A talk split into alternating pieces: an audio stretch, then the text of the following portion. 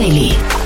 Interview. Herzlich willkommen zu Startup Insider Daily. Mein Name ist Jan Thomas und heute geht es mal wieder um ein sehr besonderes Thema. Wir sprechen nämlich über Biotechnologie und wenn ich es ganz richtig verstanden habe, sprechen wir über ölbildende Mikroorganismen. Ich hoffe, das ist jetzt korrekt, aber das wird euch jetzt gleich viel besser erklären. Maximilian Webers, er ist der Co-Gründer und CEO von Collipi, ein Unternehmen aus Hamburg, das es geschafft hat, die höchste Einzelförderung im Exist-Programm des Bundes, also des Bundesministerium für Wirtschaft und Klimaschutz BMWK zu bekommen. Ja, und das will etwas heißen, beziehungsweise es unterstreicht, glaube ich, die Ambition des Unternehmens und die Vision und die, und die Motivation auch, denn das Unternehmen hat echt viel vor und Maximilian bringt das, glaube ich, richtig schön auf den Punkt, dass es hier nicht nur um das möglicherweise große Geld geht, sondern auch um ein Produkt, das vielleicht den Planeten ein Stückchen besser machen kann oder ja, helfen kann, den Klimawandel aufzuhalten. Deswegen freut euch jetzt auf ein tolles Gespräch. Hier kommt, wie gesagt, Maximilian Webers, der Co-Gründer und CEO von Collipi. Startup Insider Daily. Interview. Sehr schön, ja, ich freue mich. Maximilian Webers ist hier, Co-Founder und CEO von Colipi. Hallo Max. Hallo Jan, schön hier zu sein. Vielen Dank. Ja, freue mich, dass wir sprechen. Ja, äh, spannend, was ihr macht, muss ich sagen. Ich habe mir versucht, eure Webseite anzuschauen.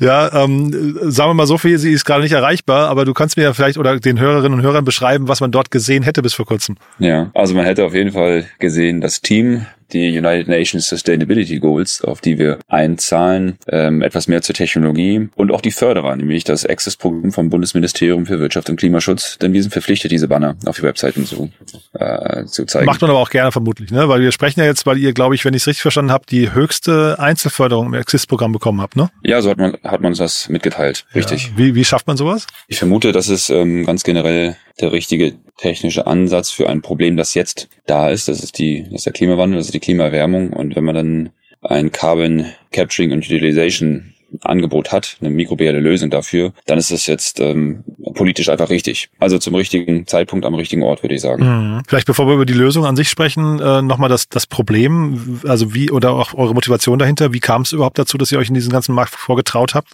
Ja, das sind zwei große Motivationen.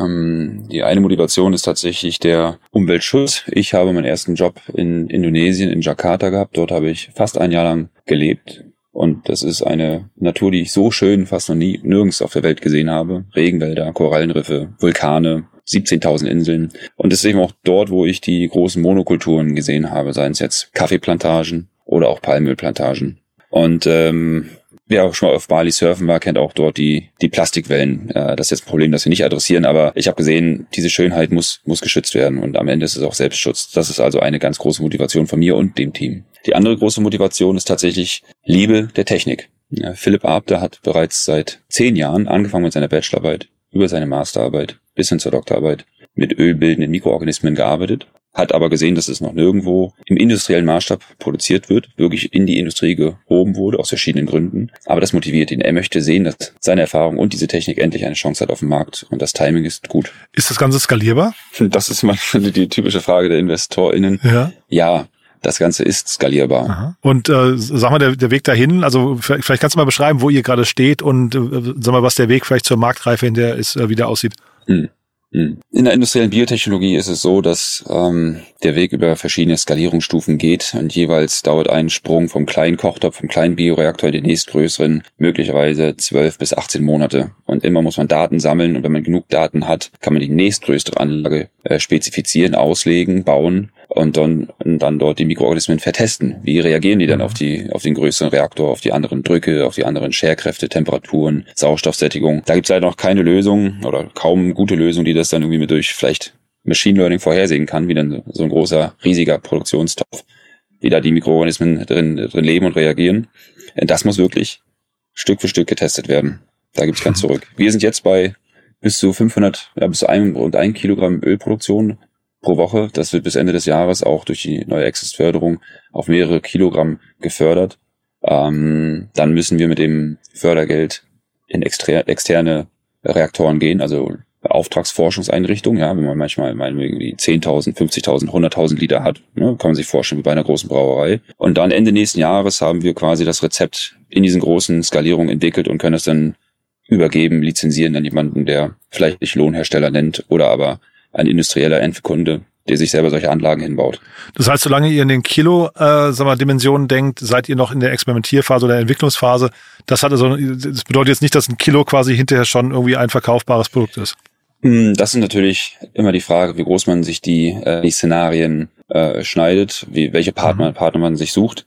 Wir haben unser Ziel gesetzt, dass wir bereits Ende diesen Jahres ähm, unser Special Ingredient, unser Colipi Climate Oil in kosmetische Produkte bringen und mit Partnern dann vermarkten. Und wenn das nur ähm, ein kleiner Anteil ist von einem äh, kosmetischen Produkt, ne, man kann es ja mhm. gewisse Formulierungen haben, wo es nur einen kleinen Prozentsatz drin hat, aber schon ausgelobt werden kann, dann kann man auch mit fünf Kilogramm oder zehn Kilogramm Colipi-Öl schon mehrere hundert Kilogramm äh, kosmetisches Produkt herstellen.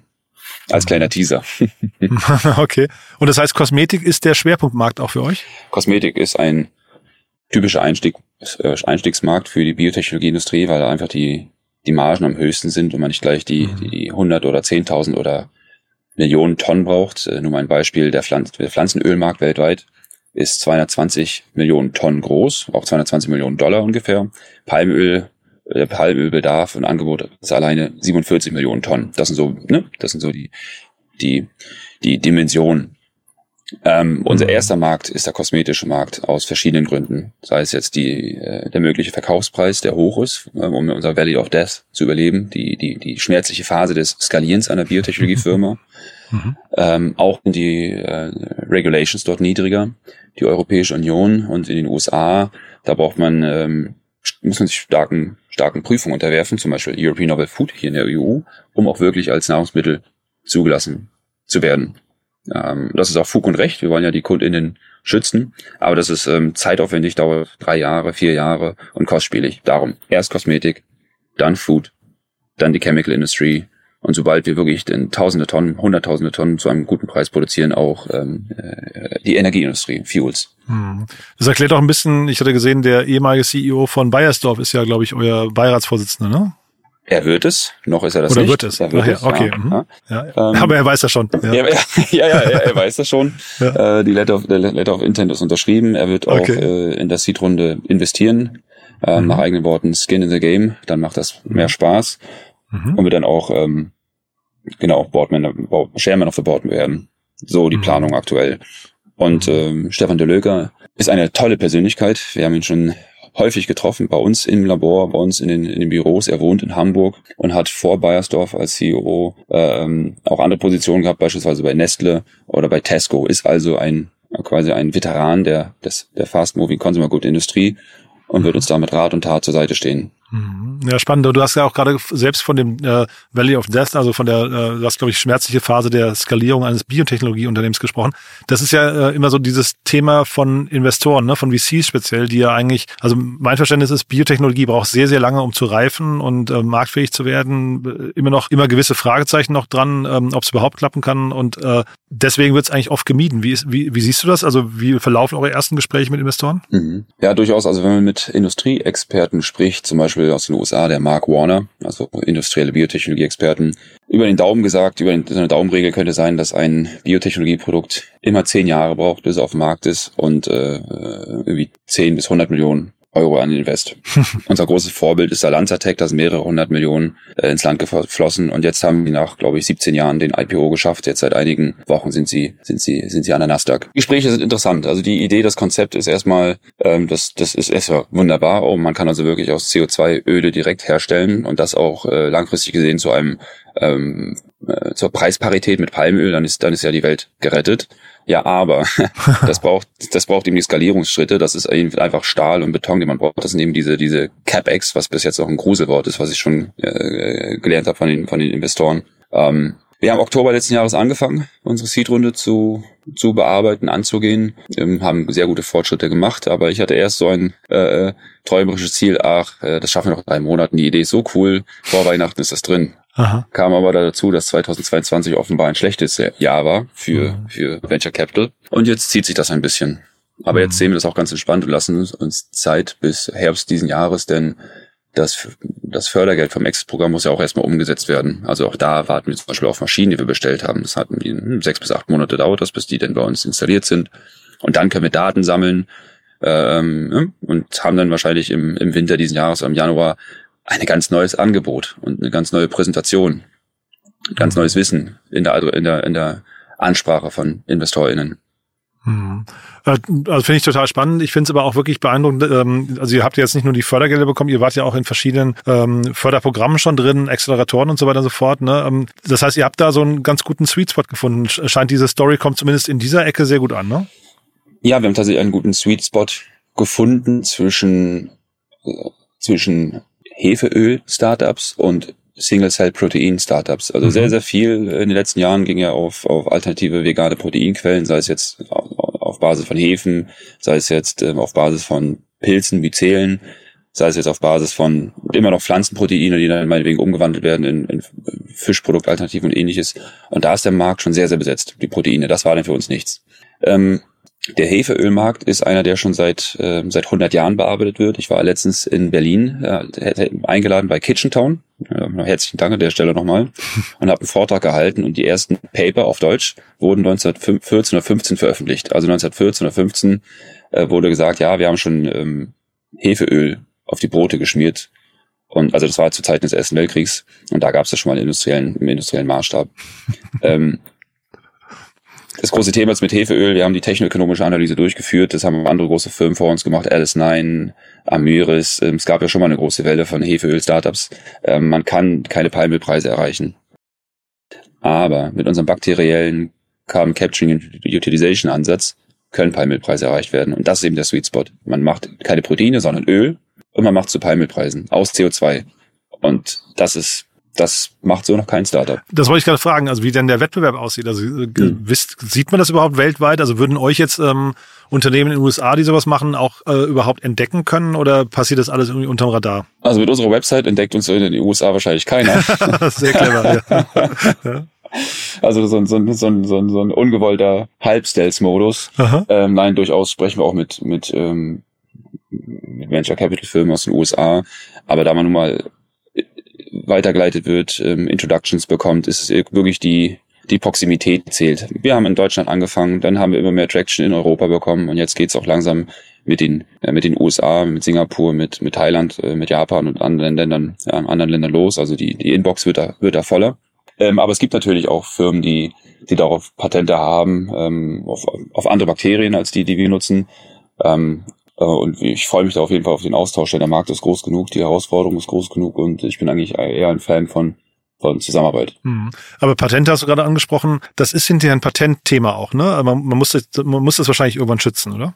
Ja, unsere, unsere Technologie ist geschützt. Wir haben ein Patent, das schon angemeldet ist, das akzeptiert wurde und das in wenigen Wochen dann auch veröffentlicht wird, so dass es auch alle einsehen können, äh, bei, meinetwegen bei patent.google.com. Wir sind dabei auch weitere Patente zu, äh, zu entwickeln und das ist auch etwas, was dann unser, ja, und das Geld unserer InvestorInnen und unserer Zeit schützt, ne, um ein, ein, sich einen gewissen Vorsprung zu sichern. Mhm. Unser Patent ist ein einzigartiger Gasfermentationsreaktor, also wirklich ein Stück Hardware. Wir haben nicht mit dem Genetic Engineering angefangen, nicht mit dem, mit, mit mit dem Mikroorganismen, sondern tatsächlich mit der Hardware. Denn unsere Mikroorganismen, die wir nutzen, sind quasi ein sehr starker Motor. Ich rede jetzt in der Metapher, ja, ein Sportmotor vom, vom Auto. Aber es gab noch nicht die richtige Karosserie und das Getriebe dafür. Und wir haben also erstmal die richtige äh, Karosserie und das Getriebe da gebaut, eben diesen Reaktor. Mhm. Natürliche Bakterien genutzt und werden jetzt im zweiten Schritt auch diesen Motor, diese Bakterien noch tunen. Hm. Finde ich, finde ich spannend. Du hast es vorhin aber auch gesagt, zehn Jahre dauert es in der Regel, um so ein Unternehmen irgendwie im, im Schnitt groß zu machen im äh, Biotech-Bereich. Äh, jetzt habt ihr ja schon, ihr seid ja schon einen gewissen Weg gegangen, aber trotzdem habt ihr noch viel vor euch. Ne? Wie stellt man sicher, dass man da unterwegs die ganze Zeit motiviert bleibt? Ähm, äh, oder vielmehr, wann kommt auch, was ist so der Meilenstein, den man erreichen muss, um zu wissen, man hat es überhaupt geschafft? Hm. Also erster Meilenstein, den wir erreicht haben, ist, dass wir tatsächlich unser, unser äh, Gasfermentationsreaktor, dass das Patent, diese, diese Grafiken, die Skizzen, ne, die Theorie tatsächlich in die Praxis umgesetzt hat. Also wir haben dieses Patent jetzt hier im, im Labor nachgebaut. Das war erstmal wunderbar. Der zweite, der zweite große Achievement, Reward, äh, Glücklichmacher war, als wir da tatsächlich steilste Wachstumskurven dieser Mikroorganismen nachweisen konnten, die schneller sind, als was man in der Literatur finden kann, was denn der Proof ist und sagt, ja, die Hardware, die, die ist ja wirklich ein Enabler und äh, verleiht den, den, den Mikroorganismen quasi die Flügel oder bringt die PS auf die Straße, um beim Bild vorher zu bleiben. Ja. Mhm. Das war schon mal wunderbar. Dann ganz großartig war, dass wir, wir haben unser Mikro, Mikroorganismenöl genommen und daraus die ersten äh, Endanwendungen äh, gemacht, ne? Zum Beispiel kosmetische Produkte, prototypisch bei uns im Labor und natürlich, das hat super funktioniert. Äh, Galileo war letztes Jahr im April bei uns, hat sich mit dieser, äh, mit einem Stück Seife, mit unserem Se äh, Seifenprototypen auch schon regelwirksam die, die Hände gewaschen vor, vor vom Das großen ist, äh, Publikum. die, die TV-Show, äh, Galileo. Ja, Ah, ja. tatsächlich. mhm, Okay. ja. mhm. Ähm, aber leider konnten wir das nicht weiter vermarkten, weil äh, ProSieben hat es dann nicht auf YouTube oder irgendwo hochgeladen. Deswegen konnten wir den Link nicht in, in unseren Social Media teilen. okay. Also es gibt viele, viele kleine Schritte. Jetzt, äh, wir haben unser Team verdoppelt. Wir waren wir vier Co-Founder, vier Leute, die quasi rund um die Uhr arbeiten, aber jetzt sind wir, jetzt sind wir acht. Und ähm, die Menschen sprechen uns an, obwohl wir noch kein Jobposting online haben, können wir bei euch arbeiten, weil das Thema so cool ist und jedes Mal, das ist, das ist eine Freude.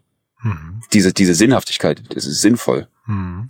Nee, äh, Aber es ist ein langer Weg. Ja, ja, klar. genau. Also ne, das, äh, du hast, also die, die Freude kann ich total nachvollziehen, aber ich versuche so nach vorne raus mir vorzustellen, dass man dann irgendwie diese acht Leute oder auch ein stetig wachsendes Team, dass sie dann trotzdem acht Jahre lang, zehn Jahre lang noch äh, jeden Morgen irgendwie äh, mit, mit, äh, was ich, vollem Enthusiasmus ins Büro kommen. Ne? Das ist irgendwie, ist schon ein weiter Weg noch, ne? Das ist ein weiter Weg. Und der ist dann, Ja. der gespickt mit, ja, zum Beispiel der Award, äh, jetzt vor ein paar Wochen in Paris. Äh, dann habe ich die Holztrophäe und äh, das Dokument, das Zertifikat ins Labor mit mitgebracht und äh, ja, wir, das ist quasi wie, äh, wie der wie der Pokal beim Fußball einmal gemeinsam hochgereicht worden und das sind dann diese kleinen diese kleinen Momente, wo man sagt, wie toll das ist. Mhm. Ja.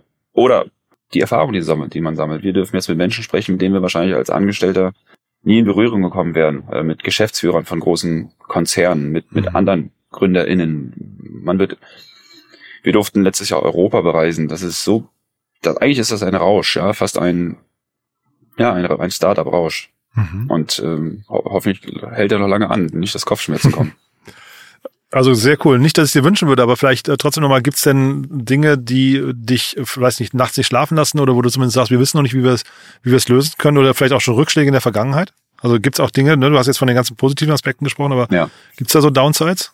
Da, schlechte Momente? Ja klar, als ich, als ich denn das ein Versprechen als Team nicht einlösen konnte, dass ähm, ich die Seed-Runde bis bis vor Weihnachten letzten Jahres, ja, Hm. close, da dachte ich, Mist, was, was mache ich falsch? Hm. Ähm, oder eben, dass es ein so ein zäher Prozess ist. Ich hatte gehofft, ähm, vielleicht mit einigen Ansätzen, Projektmanagement oder agile Methoden, die ich vielleicht aus, aus früheren Arbeitsverhältnissen übernommen habe, Prozesse hier zu beschleunigen, ähm, biotechnologische Prozesse zu beschleunigen, aber das, das setzt nicht an. Also meinetwegen agiles Arbeiten à la Scrum funktioniert nicht. Man muss trotzdem die Skalierung durchlaufen. Eine Fermentation dauert doch trotzdem mehrere Stunden, vielleicht sogar Tage. Hm. Dann dauert es einige Stunden oder Tage, die Zellen, die, die Öle zu analysieren, um daraus dann erst wieder Learnings zu machen, um dann in die nächste Fermentation zu gehen. Das ist, ähm, man braucht einfach Zeit und Geduld. Das ist, also auch da war ich, da, ne? das war vielleicht ein zweite, zweites Aha, ein zweiter Aha-Moment, der, den man erstmal verdauen muss. Hm. Dann, dann ist natürlich diese, dieser Tanz, dieser, dieser Drahtseilakt. Wir brauchen starke Partner. Wir müssen wahrscheinlich diese Technologie irgendwann, das ist vom Businessmodell jetzt gesprochen, lizenzieren, um sie schnell zu skalieren, weil wir haben keine 100 Jahre Zeit, um daraus einen mehreren Generationen Familienbetrieb zu, zu machen, um vielleicht wie die BASF aus, ne, aus dem aus dem lokalen Betrieb zum internationalen Konzern zu wachsen. So viel Zeit gibt's nicht, also müssen wir es lizenzieren. Also brauchen wir Partner, aber wie können wir mit denen so zusammenarbeiten, dass es sinnvoll ist, aber auch ohne so viel von der Technik zu verraten, um, um, um, um irre, weil irrelevant zu sein. Ne? Hm. Ja, wobei, also ich denke jetzt gerade irgendwie so an, an McDonalds in, äh, und, und Coca-Cola, die kriegen das ja auch hin. Ne? Du musst, musst ja nicht quasi die Formel ver, äh, äh, verraten äh, und oder auf Distribution verzichten. Das, also wahrscheinlich gibt es schon Modelle, wie man das schaffen kann, ne? Ja, ja. Ja. Ja, da, da gibt es Modelle, wie man das schaffen kann und ich bin ein, ein positiver Mensch. Ich glaube an das Mhm. Gute. Mhm. Ähm, ähm, am Ende bleibt ja auch als äh, bleibt ja auch nicht viel anderes übrig als Mhm. Startup, ne? Wenn man jetzt einen Milliardenkonzern gegenüber hat, der viel mehr AnwältInnen sich leisten kann, dann ähm, auf das Gute, auf das Gute setzen, für das Mhm. Schlechte vorbereitet sein und ähm, ja, ich versuche den Menschen gegenüber zu erkennen, die Mhm. Motivation, wenn der wer dahinter steht. Aber trotzdem, wenn ihr jetzt mal, äh, wenn man das jetzt hinbekäme, dass ihr das tatsächlich distribuiert über, sagen wir mal so, McDonalds, Coca-Cola-Modell oder wie auch immer, dass also das quasi an ganz vielen Orten auf der Welt vor Ort produziert werden könnte, ähm, ist das dann bei euch überhaupt so capex äh, intensiv? Also oder oder Hm. also wie viel Kapital braucht ihr, um das irgendwie marktreif zu bekommen? Äh, da nehmen wir uns tatsächlich vom Geschäftsmodell einen, einen, einen großen Bruder zum Vorbild an der, an der Stelle Lanzatec. Ich glaube, ich hatte sie ja vorher schon erwähnt, Ja, die jetzt ja. den Börsengang gemacht haben. Und das sind ja nicht unsere Anlagen, das ist nicht unser CapEx. Die gehen tatsächlich zu den CO2-Emittenten dieser Welt, angefangen mit, mit der Stahlindustrie, ne? Mhm. oder und, und, und sagen, hey, damit ihr keine CO2-Zertifikate mehr zahlen müsst, wir können aus eurem, aus eurem CO2 sogar noch Geld machen. Die produzieren Ethanol daraus, ne? Mhm. Und so ähnlich wird das, so, so wird das bei uns auch sein. Das ist, das, das Geschäftsmodell äh, werden wir übernehmen, vielleicht noch in gewisser Weise tweaken, aber das, das, das ist im Großen und Ganzen. Mhm. Nichtsdestotrotz die erste Skalierung. Also bis wir jetzt einmal den Blueprint haben für eine kommerzielle Anlage und sagen, hey, das ist jetzt hier der Bauplan, jetzt können wir den auf der ganzen Welt verhundertfachen. Selbst dahin, selbst dahin braucht es äh, äh, fünf, sieben, vielleicht acht acht Jahre. Also ich möchte zehn Jahre, das ist mein Anspruch. Ich möchte nicht zehn Jahre brauchen zum Markt. Das muss. Okay, aber du, solange der Weg ja hinterher Spaß macht und äh, vielleicht die Meilensteine oder auch die, diese Freudenmomente überwiegen, äh, ist das ja irgendwie äh, wahrscheinlich trotzdem die Reise wert. Ne? Also dann ist es wahrscheinlich egal, ob es acht oder zehn Jahre werden hinterher. Ähm, Hauptsache das Ziel, Ziel kommt näher. Ne? Oh ja, unser Plan, ja gut, das ich hoffe. Ich ja. hoffe, wir werden, werden uns irgendwann wieder in einem nächsten, in einem nächsten Podcast hören und dann kann mhm. ich ja berichten, wie die letzten fünf Jahre waren. Fände ich super, Max. Aber da würde ich fast sagen, bis hierher, ne, da würde ich sagen, wir bleiben in Kontakt. Sag nochmal kurz, wer darf sich denn bei euch melden? Also an, du hast natürlich jetzt durchblicken lassen, äh, gerne Seed-Investoren, die, äh, oder ne, das ist eine Seed-Runde, die ihr machen wollt, ne? Das ist korrekt, ja. Ja, äh, also Seed-Investoren, aber Mitarbeiter, sagst du, äh, gibt immer wieder Inbounds, die sagen, die möchten mitarbeiten. Noch jemand? Ja, Family Office wäre nun ganz interessant. Also wenn da mhm. jemand ist, der sehr geduldiges, sehr geduldiges Geld hat, aber auch die Vision einer einer nachhaltigeren Welt, äh, mhm. das ist ja super spannend, da ist ja, da ist der Zugang ja immer sehr schwer. Mhm. Ansonsten ist jeder Rat herzlich willkommen. Ähm, unser Fokus soll vor allem das Wachstum des wissenschaftlichen Teams sein. Auf der kommerziellen Seite äh, bin ich gerade der der Alleinkämpfer, deswegen ist die Website auch gar noch. Äh, das, äh, ähm, ich mache alles, was jetzt nicht weißer Kittel ist. Ähm, mhm. Und ähm, da jemanden erfahren ist mit Rat, ein Stefan de Löker beispielsweise, jemand, der schon mal in Top-Management-Position gearbeitet hat, beim Corporate oder eine Firma hochgezogen hat, ja. Da, ich bin sehr offen zu lernen, zuzuhören, ähm, nicht alle Fehler selber machen zu müssen, sondern ja, so effizient wie möglich zu arbeiten. Also Rat ist herzlich willkommen. Mhm. Menschen, die schon mal gegründet haben, Menschen, die jahrelang im Fast-Moving Consumer Good Bereich gearbeitet haben, Expertinnen, Juristinnen in Sachen European Novel Food, FDA Grass. Also das sind diese, diese Regularien, die man haben muss, diese Hürden für den Lebensmittelmarkt. Herzlich willkommen. Und Konzerne, die mutig sind und sagen, okay, wir warten eben nicht auf Startups und Venture Capital Geld, damit da irgendwann eine 100 Millionen, 150 Millionen Euro Fermentationsanlage, Investition steht, sondern wir sind eine Firma, wir brauchen Öl oder wir haben Nebenströme oder CO2, das wir verwerten können. Wir sind kreditwürdig, wir bauen jetzt diese Anlage hin und lassen äh, Colibri die Prozesse laufen. Mhm. Super. Magst du dann würde ich sagen, ich drücke dir die Daumen. Äh, wir bleiben in Kontakt. Wenn es bei euch wichtige Updates gibt, sag gern Bescheid, ja? Jan, herzlichen Dank. Mhm. Bis zum nächsten Mal, ne? Ciao. Bis zum nächsten Mal. Wiederhören.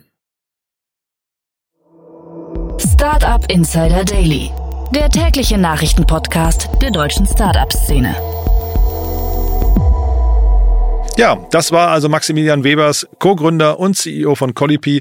Und ich habe es ja vorher gesagt, ich fand das ein sehr cooles Gespräch. Ich finde, Maximilian hat sehr, sehr ehrlich geantwortet, sowohl in puncto, was schon alles richtig gut läuft, als auch über die Punkte, die dann vielleicht Startup-mäßig noch nicht ganz so gelaufen sind, wie man sich das vielleicht gewünscht hat. Aber ich finde es immer mega cool, wenn jemand über eine acht bis zehn Jahresvision spricht. Das kommt dann zumindest bei mir so an, als meint man es wirklich ernst und das finde ich äh, offen gestanden wirklich super.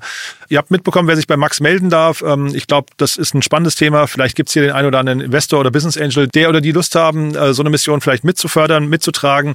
Ihr habt ja gerade gehört, da sind auch illustre Leute im Kreis, die selbst investieren. Fand ich alles sehr, sehr plausibel, hat mir großen Spaß gemacht. Wenn es euch auch so geht, gerne weiterempfehlen. Ihr wisst ja, wir freuen uns immer über neue Hörerinnen und Hörer, die uns noch nicht kennen oder die vielleicht konkret in diese Folge mal reinhören sollten. Ja, und ansonsten nochmal kurz der Hinweis auf unsere Plattform. Ihr wisst ja www.startupinsider.de. Dort findet ihr alle Unternehmen, die hier auftreten, mit ihrem detaillierten Profil. Das heißt, da versuchen wir nach und nach die größte Datenbank der deutschen Startup-Szene aufzubauen einfach mal Codipi in die Suchmaske eingeben und ich vermute mal, entweder das Profil ist schon da oder es kommt in den nächsten Tagen. So oder so, einfach mal vorbeischauen, www.startupinsider.de und auch gerne das weiterempfehlen. Das war's von meiner Seite. Euch einen wunderschönen Tag. Hoffentlich bis nachher oder ansonsten bis morgen. Ciao, ciao.